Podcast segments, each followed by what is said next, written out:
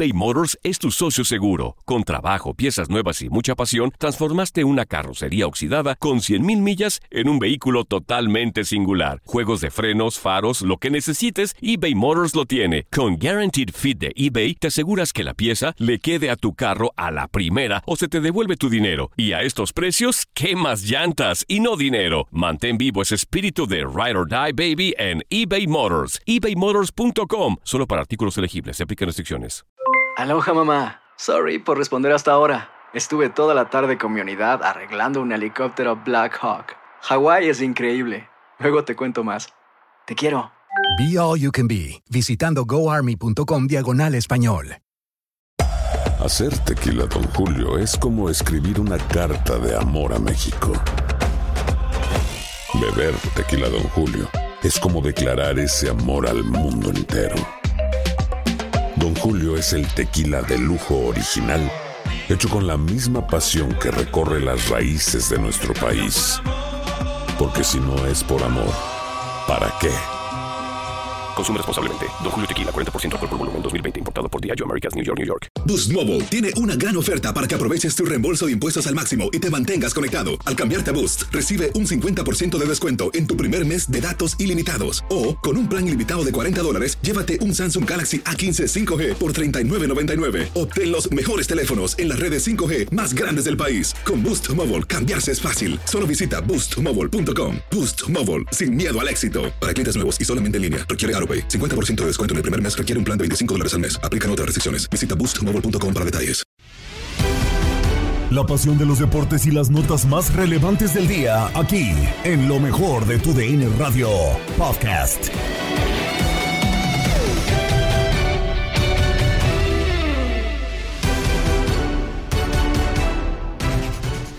Bienvenidos al podcast Lo mejor de tu DN Radio. Gabriela Ramos los saluda con lo más destacado en el deporte. Siguen los festejos por el bicampeonato de Atlas y en Fútbol Club analizamos las claves para este nuevo título del equipo que puede apenas estar despertando. Escucha a Julio César Quintanilla, Hugo Salcedo y Toño Camacho.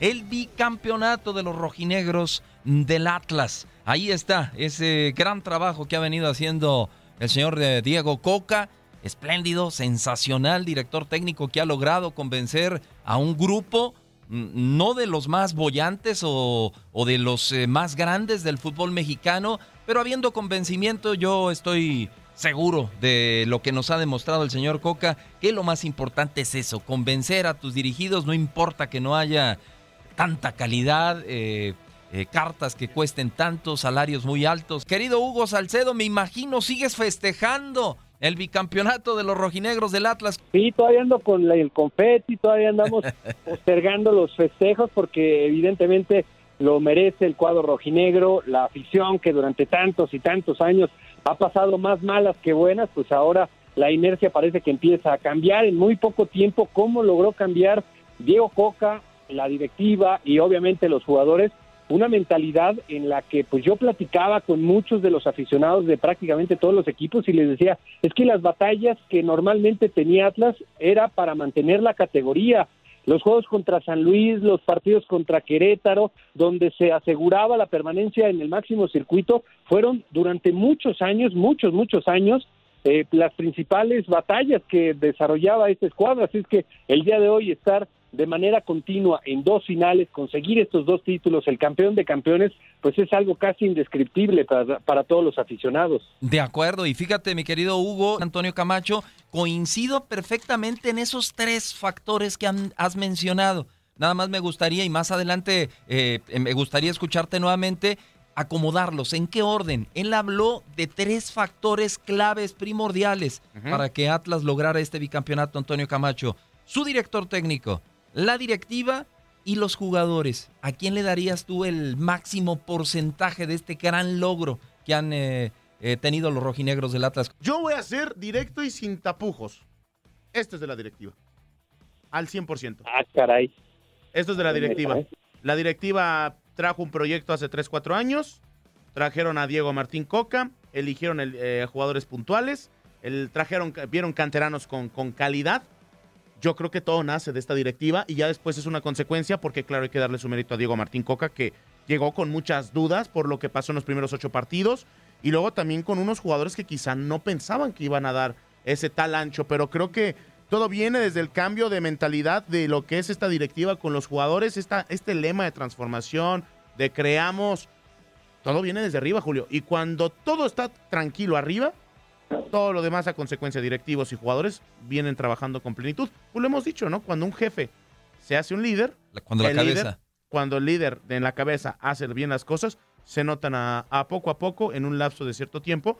Y esta situación llegó muy rápido para el En, Atlas. en gran medida estoy de acuerdo conti- contigo, pero me encantó también y sé por dónde va el la caray Sí, de- de, de de Hugo Hugo. Salcedo. ¿Por qué? Porque con esta misma directiva, antes estuvo un director técnico que fue un desastre. Rafa Puente Jr. Y la idea era parecida y ya había algunos bosquejos, pero si te parece, mi querido Hugo, vamos a, a invitar también a esta mesa a nuestra compañera María Fernanda Alonso, que está muy al pendiente de todos los festejos, de ese desfile de los rojinegros del Atlas desde la catedral en la ciudad de Guadalajara hasta el monumento de los niños héroes. La saludamos con gusto. ¿Cómo estás, mi querida Maffer? Qué gusto saludarte. Hola compañeros, me da mucho aunque casi no los puedo escuchar porque ya en la glorieta de los niños héroes cerca de 5 mil aficionados están festejando con el equipo este bicampeonato. Mi querido Hugo, yo sé que tú quisieras estar aquí y bueno, yo trataré de transmitirte la emoción de muchísimas familias. Vemos desde niños en brazos hasta adultos mayores festejando todos eh, pues al son de las cumbias y mientras los jugadores levantan el trofeo de campeón de campeones y el trofeo también del clausura 2022. Todo arrancó a las 3 de la tarde con una misa en la Catedral de Guadalajara y después un recorrido de 3 kilómetros y medio aproximadamente, donde pues un autobús los llevó recorriendo las principales avenidas de la ciudad de Guadalajara, que hoy es la ciudad de la furia. Los fueron acompañando hasta llegar aquí a la glorieta de los niños héroes, donde aproximadamente otra hora nos espera de grandes festejos. Yo los mantendré al tanto. Bien, muchas gracias, mi querida Maffer. Sí, entendemos que no, no escucha muy bien eh, eh, pues nuestras palabras, nuestro querido, mi querido Hugo. Y, sí, quisieras estar ahí, ¿no? Y ser parte de los festejos, eh, Hugo, pero a, a esa situación que contestó Antonio Camacho y le da el principal crédito a la directiva. Eh, ¿Tú qué piensas, Hugo? Porque yo sé lo importante que es la cabeza, tú lo sabes, pertenecemos a una compañía, la cabeza, los jefes, los directores pero yo le doy crédito 100% total al señor Diego Coca, porque con muy poco hizo mucho. ¿Qué piensas o qué nos querías decir, mi querido Hugo? Sí, justamente iba hacia allá encaminado mi comentario porque pues evidentemente que son responsabilidades compartidas. Cada una de las tres partes, jugadores, cuerpo técnico y el- la dirección técnica, son responsables de este gran momento, de este logro histórico, doble logro histórico que ha tenido el cuadro rojinegro en cuanto a las competencias locales, más el campeón de campeones. Yo también recargaría ese mayor porcentaje a la dirección técnica, porque cuando analizamos la plantilla, quiénes son los jugadores que llegaron a este equipo y cuál había sido su desempeño, los que ya habían estado en Liga MX, pues identificamos, por ejemplo, que Nervo era un buen central en Santos, pero un central promedio. Santa María en Puebla, también yo hablaría de un central promedio. Julio César Puch, sabemos perfectamente la historia, cómo llega al cuadro rojinegro, aquella declaración en el aeropuerto, más su grave lesión, era un buen delantero, pero creo que todos los jugadores bajo la dirección técnica de Diego Martín Coca han logrado plasmar el mejor de los niveles desde que están en México y otra otra muestra clara de ello, pues evidentemente es lo de Julián Quiñones. Julián Quiñones terminó siendo tal vez la figura más importante. Estos jugadores ya estaban en México, de los que se trajeron de fuera, pues la verdad es que son más malas que buenas. Y hablamos de Troyansky, hablamos de Maroni, hablamos de Lucas Rodríguez, que pues realmente no existieron, al grado que algunos de ellos ni siquiera estuvieron en la convocatoria, ya no digan en la banca o que hubieran tenido minutos, ni siquiera en la convocatoria. De los jugadores que del 2019, cuando Orlegui llega a hacerse cargo del cuadro de los rojinegros, que vinieron a reforzar esta escuadra, solamente Camilo Vargas es el único que realmente ha marcado diferencia. Después el resto les ha ido de mal hacia muy mal. Entre Troyansky, Maroni y Lucas Rodríguez no suman un solo gol. son elementos de vocación ofensiva y no tiene un gol cualquiera de los jugadores, solamente una asistencia de Maroni, recuerdo perfecto el partido contra Bravos en la cancha del Estadio Jalisco a Brian Trejo. Es el único que de alguna manera tuvo un impacto en un resultado con esa asistencia. Así es que para mí el mayor de los méritos es a Coca, con una plantilla muy limitada, hablamos casi de 14 jugadores, logró ser dos veces campeón y además hay que sumarle el hecho de que estos jugadores prácticamente no tuvieron ni pretemporada ni descanso, porque terminaron el título el 12 de diciembre pasado, casi de inmediato se fueron un par de días a descansar, luego luego regresaron la participación en este torneo, ahí eventualmente les daban algunos días para que fueran tomando descanso los elementos, pero realmente no tuvieron unas vacaciones en forma, así es que para mí el artífice más importante de estos dos títulos, más allá de lo de la directiva, lo que le podamos atribuir a los jugadores, para mí es de Diego Coca también, ¿eh? Estoy completamente de acuerdo y lo, lo, desmenuzas y lo describes a la perfección. Y antes de escucharte, mi querido Antonio Camacho, eh, yo me acuerdo de un momento que, hasta había preocupación y la gente de Atlas decía, ¿y ahora cómo vamos a sustituir a Lolo Reyes? Me acuerdo cuando se lesiona el contención chileno, que, que, era de lo mejorcito que tenía Atlas, decíamos, ¿y cómo? Pues miren nada más con quién se encontraron justamente de ese comentario que hacías acerca de Lolo Reyes, tengo que ser justo porque yo cuando se da esta modificación en cuanto al mediocampista de contención, se va Lolo Reyes, que yo sé, aunque no estoy cercano ahí a Guadalajara, pero sí conocí muchas de las historias de lo que era el Lolo Reyes fuera de la cancha y no son para nada buenos comentarios, todos eran negativos, de hecho, la manera en la que se comportaba, lo que hacía, lo que no hacía, pero en la cancha era el jugador en esa última etapa, antes de la llegada de Aldo Rocha, para mí el que más diferencia marcó positiva, o sea, para mí era un jugador muy confiable, era un auténtico guerrero, era un líder natural que tenía este escuadra. Entonces, cuando se da esta modificación y llega Aldo Rocha, yo fui uno de los que cuestionó claramente este cambio. Y aquí, pues evidentemente habla del panorama, de la claridad, de todo lo que ya lograban identificar tanto la directiva como obviamente Diego Coca de lo que podía hacer Aldo Rocha, porque también recuerdo ese primer partido que fue contra Monterrey en la cancha del Jalisco, me tocó la transmisión y creo que lo primero que hice, recuerdo perfecto, estaba con Francisco Javier González, fue cuestionar que Aldo Rocha fuera el capitán, o sea, yo decía, ¿cómo un jugador que se acaba de incorporar a tu institución de inmediato le das el gafete de capitán. ¿Cómo estará la plantilla para que un jugador de reciente incorporación sea el capitán? Y mira cómo fue forjándose la historia y cómo fue haciendo cambiar la opinión que teníamos de Aldo Rocha, de Lolo Reyes y ese, bueno, pues evidentemente el mérito de los tres, del jugador, del cuerpo técnico, que seguramente ya empezaba a visualizar lo que podía ser el gran capitán, y de la directiva que trajo a un jugador que muchos cuestionamos y que hoy pues, no tenemos más que alabar, más que reconocer, más que señalar como pieza clave, artífice también de estos grandes logros que está conteniendo el cuadro de los rojinegros. De hecho, complementando lo que comentas, Hugo, lo de Lolo realmente sí ya venía pesando un poco lo que es eh, la fiesta, o sea, realmente sí se entiende, digo, Guadalajara es una ciudad bastante atractiva en ese tema de noche.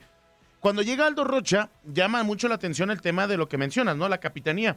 Me acerqué a gente del Atlas en algunos partidos y yo sí le dije, oye, perdóname, pero ¿por qué Aldo Rocha trae el cafete cuando tienes a Camilo?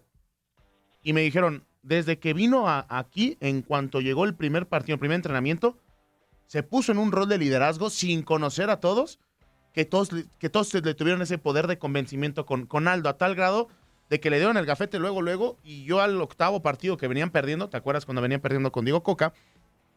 Salía llorando de los partidos se metía al vestidor llorando de coraje porque sabía que podía dar más el equipo. Y me dijeron, Aldo Rocha en cuanto llegó sintió los colores y sabía que llegaba a una institución no ganadora, pero sí con una mística, con una, con una historia rica de lo que es el amor a este club. Y es por eso que Aldo Rocha en cuanto llega se, se consolida como capitán. Y ya vimos lo que pasó con él con el mexicano, que si a mí me apuran, tiene toda la capacidad para estar como seleccionado nacional. Sí, de acuerdo, y lo dijo Aldo Rocha, es que casi casi así lo comentó, este era como un gigante que estaba dormido, y sí, mucho tiempo, qué, qué, qué daño le hicieron aquellos directivos, todos esos ciento veintitantos socios de Atlas, a estos rojinegros del Atlas que ahí estaban, sí, en unas instalaciones muy hermosas, rodeados de muchos directivos, salía cualquier jugador y lo primero que hacían era pensar en negociarlo, en venderlo, grandes futbolistas que surgían de las filas de, de, Atlas y nunca se había logrado un proyecto tan serio como lo ha hecho ahora Grupo Orlegui. Vamos ahora con las notas del día en Contacto Deportivo con Andrea Martínez y Julio César Quintanilla. Atlas provoca la euforia de sus seguidores en Guadalajara. Checo Pérez es campeón del Gran Premio de Mónaco. Celtics y Warriors juegan las NBA Finals. El Roland Garros entra en fase final. Yerbonta Davis gana en box. Culmina el Giro de Italia. Mi querido Eric López, les tocó estar en los festejos en la glorieta de los niños héroes y ese solo es el inicio, lo que se viene para el día de hoy. Mi querido Eric, ¿cómo estás? Pues si alguien tiene que hacer el, trabajo duro, y bueno, pues ahí estuvimos, ¿no? Con, con la gente, con la afición, con la piel rojinegra. Eh, decían las autoridades, Julio, que más de 6.000 aficionados al momento del, del juego, es decir, seguramente conforme fueron pasando las horas, quizá habrá más de 15 o 20 mil espectadores festejando o aficionados festejando el título de los rojinegros del Atlas. Hubo lluvia al término del juego, pero pues obviamente eso no impidió que los festejos siguieran y se prolongaran durante muchas horas de esta madrugada en la Perla Zapatía y que esta mañana eh, pues siguen, Julio, de, diversas formas, porque eh, muchos aficionados que por ahí tienen algún comercio, eh, algún changarro de comida, algún restaurante, atlistas, pues bueno, siguieron festejando con la piel, regalándoles alimentos, comidas, algún algún tipo de, de, obsequio por este título. Y esta tarde, 3 de, la, 3 de la tarde, tiempo del centro de México, habrá una celebración en la catedral de, esta ciudad, la catedral de Guadalajara, para posteriormente volver a ese sitio, la glorieta de los niños héroes, ya en un recorrido en autobús, que, que lo vivimos hace seis meses, y que terminará ahí con la afición otra vez de los rojinegros del Atlas a más o menos 4.30 de la tarde eh, comenzará el recorrido, así es que por ahí por la glorieta estarán entre cinco y media, seis de la tarde quizás llegando el autobús de los zorros, Julio. ¿Qué tal, Eric? ¿Cómo estás? Te saludo con muchísimo gusto. Pues sí, la verdad, ayer bastante afición. tuvimos la oportunidad de estar ahí, tú por parte de, de TUDN en los espacios de, televisión. Eh, yo estuve por un momento en el tema de radio. Eh, yo lo percibí de esa manera y quisiera saber tu punto de vista. Me parece que la afición eh, estuvo mucho más este, emotiva hace seis meses, ¿no? O sea, creo que hoy sí fue mucha más fiesta, pero, pero hace seis meses fue diferente y se sintió diferente estos festejos. Sí, sí, sin duda, Andrea. Ahí, ahí nos tocó compartir la cobertura. Sí, lo de hace seis meses era eh, eh, los sentimientos, ¿no? A flor de piel de esos 70 años de, no conseguir un título. Hoy me parece que sí, la afición se sumó. Yo, yo la verdad es que percibí más, más número de, aficionados al, al finalizar el título, pero sí, ya como parte de una celebración, me parece que la de, de hace seis meses se la lleva, pero sin lugar a duda había más, más sentimientos, más sensibilidad hoy. Hoy me parece que el aficionado del Atlas, pues de alguna forma se acostumbra, ¿no? A, vivir muy rápido otra final y, bueno, el festejo viene, pero pero sí, sin duda me quedo con la de hace seis meses, además con más dramatismo todavía, sí. termina en serie de penales y esta, bueno, a pesar de que sufrieron, eh, me parece que los últimos diez minutos a pesar de jugar con un hombre menos, el aficionado Atlas ya percibía que se podía lograr el título. Y vivimos un domingo fantástico. Vamos a platicar de automovilismo. ¿Por qué? Porque el mexicano Sergio Checo Pérez ganó su primera carrera de la temporada con Red Bull tras llevarse el Gran Premio de Mónaco por encima de Carlos Sainz de Ferrari y su coequipero Max Verstappen. Más detalles con Orlando Granillo y Toño Camacho. Este domingo, el piloto mexicano Sergio Pérez de la escudería Red Bull se llevó el Gran Premio de Mónaco, con lo cual se mete directo en la pelea por el campeonato de la Fórmula 1. El mexicano hizo una gran carrera de principio a fin, en un circuito que fue muy complicado debido a la fuerte lluvia que azotó la pista antes de que iniciara y que provocara un retraso. El piloto español de Ferrari, Carlos Sainz, fue segundo detrás del tapatío. En tanto, Max Verstappen, compañero del mexicano en Red Bull, completó el podio de la tercera posición. Al final de la carrera, Checo ofreció sus impresiones a la prensa. Sí, era importante limpiar ese graining lo más posible porque solo sufría en la curva 3 y 4, que era donde perdía mucho tiempo. Y ahí Carlos era peligroso. Eh, también llegando a la 11 era peligroso porque si cometía un error y me seguía recto, le, le tenía que dar la posición. Entonces era muy importante mantenernos en pista, hacer una buena carrera y lo conseguimos hoy. Checo, estas carreras en las que pasa de todo son las que te gustan a ti, ¿no? Aquí te... No tanto, pero, no, pero se te dan bien. Estoy muy contento de, de por fin conseguir mi victoria en Mónaco. Tras estos resultados, Verstappen aún se encuentra en la punta del campeonato de pilotos de la Fórmula 1 con 125 puntos. Le siguen Charles Leclerc, hoy en cuarto lugar en el GP de casa con 116 puntos y Checo Pérez con 110, con lo que ya se mete directo en la pelea individual de la Fórmula 1. En el campeonato de constructores, Red Bull está en la cima de 195 puntos, seguido de Ferrari con 169 y de Mercedes con 120. Con información de Orlando Granillo para tu DN Radio, Antonio Camacho. Rápidamente vamos a hablar de la NBA porque ya están definidas las finales de esta temporada con el triunfo de Boston Celtics sobre el Miami Heat. Quedaron definidas las franquicias que van a disputar el Larry O'Brien. Serán Boston Celtics contra Golden State Warriors.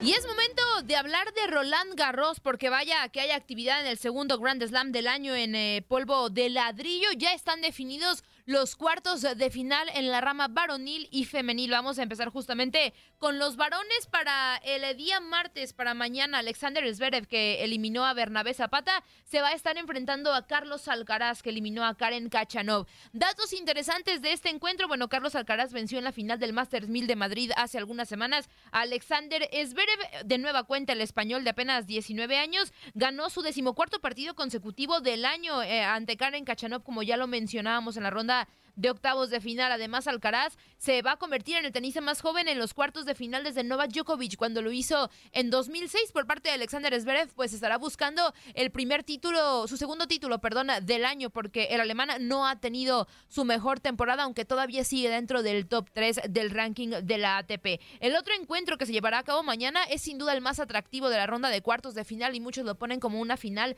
adelantada y es que Novak Djokovic que eliminó a Diego Schwartzman se estará enfrentando a Rafael Nadal que ayer en cinco sets venció a Félix Oyer Aliasim. Este será el año 17 consecutivo en el que se enfrentan al menos una vez tanto Novak Djokovic como Rafael Nadal. Novak Djokovic tiene 30 victorias sobre Nadal en general, pero en arcilla Nadal le ha ganado 19 meses, veces, perdón, mientras que Novak Djokovic lo ha hecho en 8 ocasiones. Nadal tiene 10 victorias y 7 derrotas en Grand Slam sobre Novak Djokovic, mientras que en Roland Garros Nadal tiene 7 victorias y 2 derrotas contra Noel. Nadal venció en 5 a Félix Oyer Aliasim. Cabe destacar que el español nunca ha perdido un juego que se haya ido a cinco sets, solo ha llegado a estas instancias en cuatro ocasiones, dos en Roland Garros contra Novak Djokovic e Isner y los venció y también lo ha logrado dos veces en el Masters 1000 de Roma contra Roger Federer y Coria y en ambos también les ganó. En actividad del miércoles en la rama varonil, Casper Ruth que eliminó a Hubert Urkaz estará enfrentando a Holger Rune que hoy por la mañana eliminó a Stefano Tsitsipas. Holger Rune dejó en el camino a Denis Shapovalov y a Tsitsipas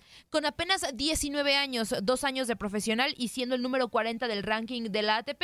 Holger Rune será el primer danés en alcanzar los cuartos de final en un Grand Slam desde 1967. Su rival, Casper Ruud, está en su primera ronda de cuartos de final en un Grand Slam. Tiene ocho victorias consecutivas en arcilla de las 19 que ha logrado a lo largo de su carrera. En la otra llave de cuartos de final, Andriy Rublev, que pues ganó su partido después de que Yannick Sinner se retirara por una lesión en la rodilla derecha, se estará enfrentando al ganador entre Marin Cilic y Daniil Medvedev, que están jugando en estos momentos. Apenas acaba de iniciar el primer set. Andriy Rublev estará en los cuartos de final tras el retiro de Yannick Sinner, como ya lo mencionábamos, y esta será su, quinta ronda de cuartos de final.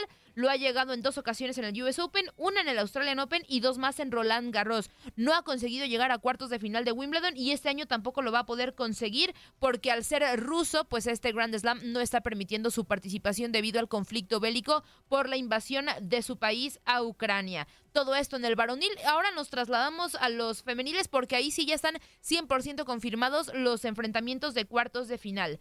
Mañana, martes, jugará Martina Trevisane, que eliminó a Alexandra Sasonovich, contra Leila Fernández, que eliminó a la estadounidense Amanda Anisimova. Leila Fernández acaba de clasificar por primera vez a unos cuartos de final de Roland Garros. El año pasado llegó a la final del US Open y la perdió contra Emma Raducano. Por parte de la italiana Martina Trevisan, llega a cuartos de final por segunda vez en los últimos tres años en su carrera y destacar que lo importante o, o lo rescatable de esa tenista italiana es que solamente tiene un título de la WTA, de la WTA, perdón, fue en la categoría 250 y lo consiguió apenas el 21 de mayo en el Abierto de Marruecos. El otro duelo de cuartos de final, Coco Goff se estará enfrentando a Sloan Stephens. Esta es la segunda ocasión consecutiva que Coco Goff llega a cuartos de final de Roland Garros, la última tenista que lo había logrado en dos o más ocasiones en llegar a cuartos de final al hilo y que es menor de 19 años, había sido Nicola Baidisova en 2007. Por otra parte, Sloan Stephens vuelve a unos cuartos de final de un Grand Slam después de tres años. Llegaba con seis derrotas consecutivas y está fuera del top 60 del ranking de la WTA. Solamente ha ganado un título este año y fue en el abierto de Zapopan. Cabe destacar que, bueno, por primera vez desde 2003, eh, cinco tenistas estadounidenses avanzaron a los octavos de final. Jessica Pegula, Coco Goff y Sloane Stephens consiguieron el pase a cuartos, mientras que Amanda Anisimova y Madison Keys se quedaron eliminadas en la ronda de octavos de final. La actividad del miércoles también de los cuartos de final, Verónica Kudmermetova se estará enfrentando a Daria Cascatina. Kudmermetova llega por primera vez en su carrera a unos cuartos de final tras remontarle a Madison Keys, quien fue semifinalista el año pasado. Cuatro años después, Daria Cascatina regresará unos cuartos de final de Grand Slam tras venir de 14 derrotas previo a Roland Garros. En el otro cruce, Jessica Pegula se estará enfrentando a Iga Świątek, que, con su triunfo de hoy llega a 32 victorias consecutivas. Destacar que en 2020 Iga fue la primera polaca en ganar Roland Garros. Ese año Rafael Nadal también se coronó en este Grand Slam por parte de Jessica Pegula, pues la estadounidense llega a sus primeros cuartos de final de Roland Garros. Así las estadísticas de este segundo Grand Slam del año, que bueno, pues eh, sin duda alguna el partido más atractivo será el de Novak Djokovic contra Rafael Nadal en el tema varonil. Se irá uno de los favoritos para ganar este segundo Grand Slam del año. Gran pelea nos regalaron en el box, el deporte de los puños, Gervonta Davis, que cumplió este sábado con un contundente triunfo por nocaut en seis rounds contra Rolando Romero para retener el campeonato de peso ligero de la Asociación Mundial de Boxeo en el Barclays Center de Nueva York. La información Toda la información con nuestros compañeros Orlando Granillo y Toño Camacho.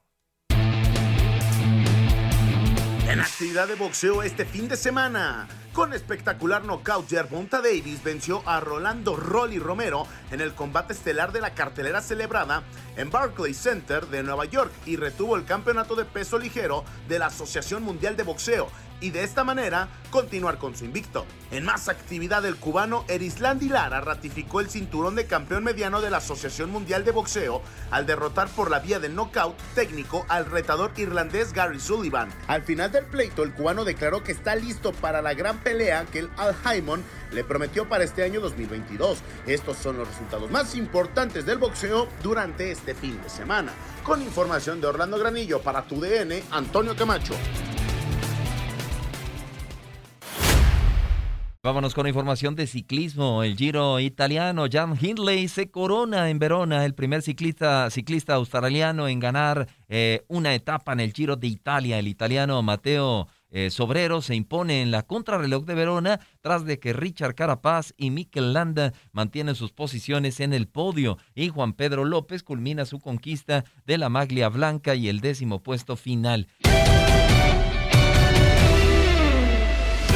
Cerramos con el calendario de juego para la siguiente temporada de la Liga MX que platicaron Aldo Sánchez y Miguel Méndez en locura. Ya dieron a conocer el calendario para la siguiente temporada, no temporada, el siguiente torneo. Y bueno, dentro de lo más destacado, evidentemente son los clásicos. El primero de todos será en la jornada 8, el sábado 13 de agosto, el Pumas América. Y también tendremos el Tapatío, Chivas contra Atlas. Eh, evidentemente el Pumas América lo podrán disfrutar a través de la señal de TUN Radio. El clásico joven se juega dos jornadas después. América Cruz Azul a través de la señal de TUN Radio. Y eh, después también ese mismo sábado. Dos puntos fáciles. Perdón, perdón.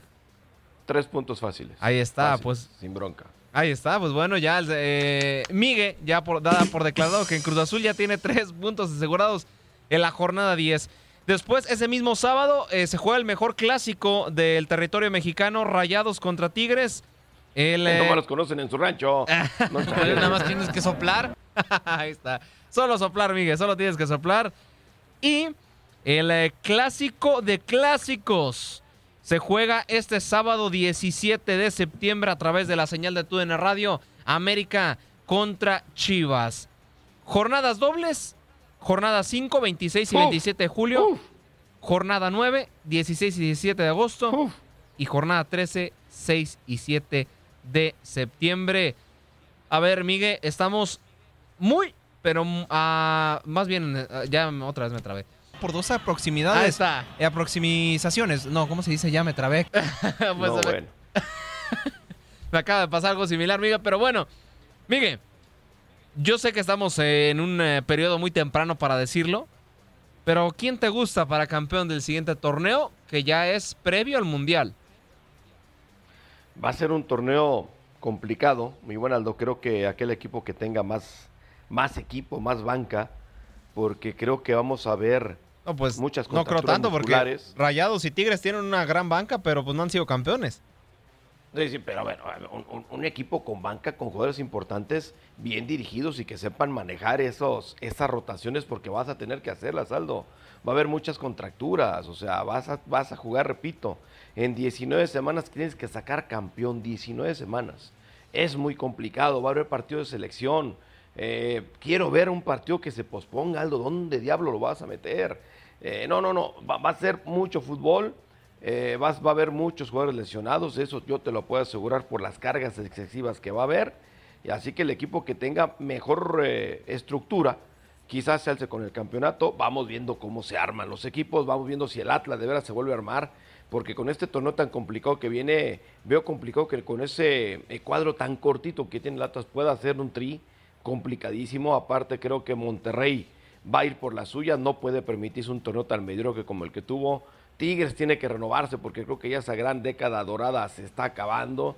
América yo te aseguro que va a estar porque no le hace falta mucho, par de refuerzos y vaya que va a estar dando lata para ir por la 14. Chivas tiene que mejorar eh, en, en, refuerzos. Cruz Azul creo que también un par y ya hoy presentan al técnico Aguirre. Entonces va a ser un torneo muy bueno, muy bueno y muy competitivo. Así que no, ahorita no te podría decir quién es mi favorito. Yo lo tengo de corazón. Pero puede sí, En este programa opinamos con la playera, no. Miguel.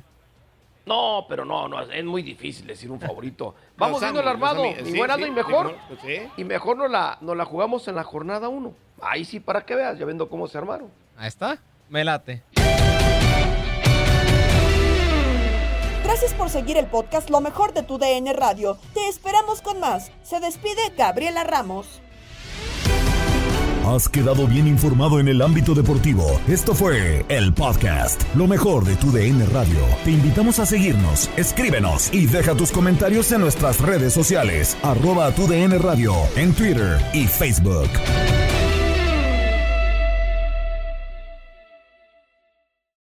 Aloha mamá, sorry por responder hasta ahora. Estuve toda la tarde con mi unidad arreglando un helicóptero Black Hawk. Hawái es increíble. Luego te cuento más. Te quiero. Be All You Can Be, visitando goarmy.com diagonal español. Boost Mobile tiene una gran oferta para que aproveches tu reembolso de impuestos al máximo y te mantengas conectado. Al cambiarte a Boost, recibe un 50% de descuento en tu primer mes de datos ilimitados. O, con un plan ilimitado de 40 dólares, llévate un Samsung Galaxy A15 5G por $39.99. Obtén los mejores teléfonos en las redes 5G más grandes del país. Con Boost Mobile, cambiarse es fácil. Solo visita boostmobile.com. Boost Mobile, sin miedo al éxito. Para clientes nuevos y solamente en línea, requiere AroPay. 50% de descuento en el primer mes requiere un plan de 25 dólares al mes. Aplican otras restricciones. Visita Boost para detalles. Hay gente a la que le encanta el McCrispy y hay gente que nunca ha probado el McCrispy. Pero todavía no conocemos a nadie que lo haya probado y no le guste. Para pa pa pa. eBay Motors es tu socio seguro. Con trabajo, piezas nuevas y mucha pasión, transformaste una carrocería oxidada con 100.000 millas en un vehículo totalmente singular. Juegos de frenos, faros, lo que necesites, eBay Motors lo tiene. Con Guaranteed Fit de eBay, te aseguras que la pieza le quede a tu carro a la primera o se te devuelve tu dinero. Y a estos precios, ¿qué más llantas y no dinero? Mantén vivo ese espíritu de Ride or Die Baby en eBay Motors. ebaymotors.com. Solo para artículos elegibles. Se aplican restricciones.